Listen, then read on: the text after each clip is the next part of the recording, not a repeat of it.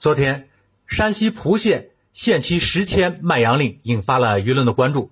据了解啊，在蒲县农村，不少村庄的养羊散户都接到了通知，有的呢还被叫到镇里去开会，限期十天内卖掉羊。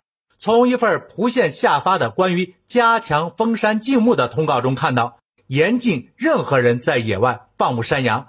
凡在野外放牧山羊的，每只羊处以一百元的罚款，并限期变卖处理。其中明确指出，禁的是山羊。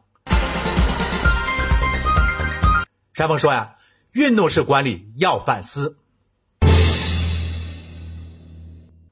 山西蒲县地处吕梁山生态脆弱区，县域内荒山秃岭，水土流失严重。早在两千年，蒲县就在全省率先实施封山禁牧。从环保的角度和民生的角度来看，这个政策是正确的。但是政策发出十几年之后，情况反而是更加严重了。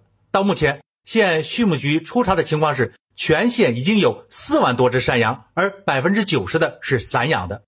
畜牧局每年都要给羊打防疫针，所以平时是可以比较准确的掌握这些基本情况的。那为什么不能在苗头出现的时候就抓紧管理，非要等事情严重了？再去采取紧急的方案、严厉的措施来治理。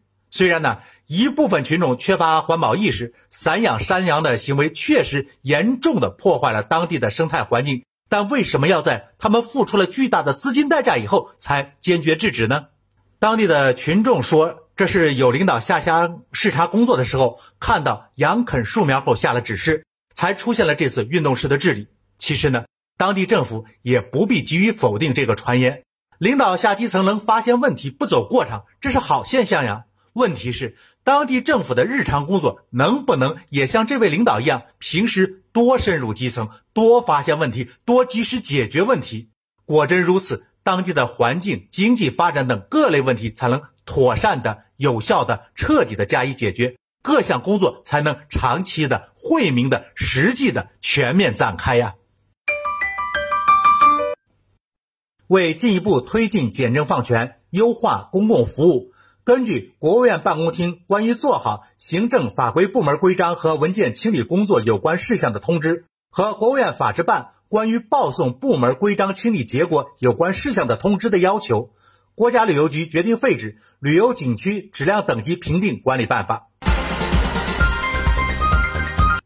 山峰说：“改革就要动真章，改革就要干实事儿。”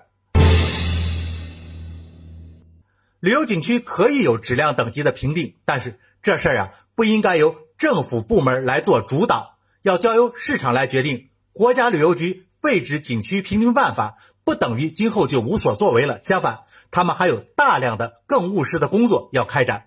市场的力量超出想象，只要是健康完善的市场，必然具备优胜劣汰的自我进化的功能。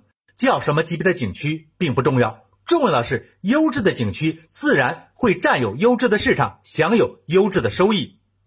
政府部门要做的是如何保证建立起这样的市场。但是，政府在这个过程中的身份始终是一名合格的裁判员，而不是亲自上阵当运动员。政府不参与旅游市场的评级，但是要不断的向社会发布各类真实的信息。政府不直接认定旅游市场的级别。但是要及时的向社会提供各类有价值的官方标准。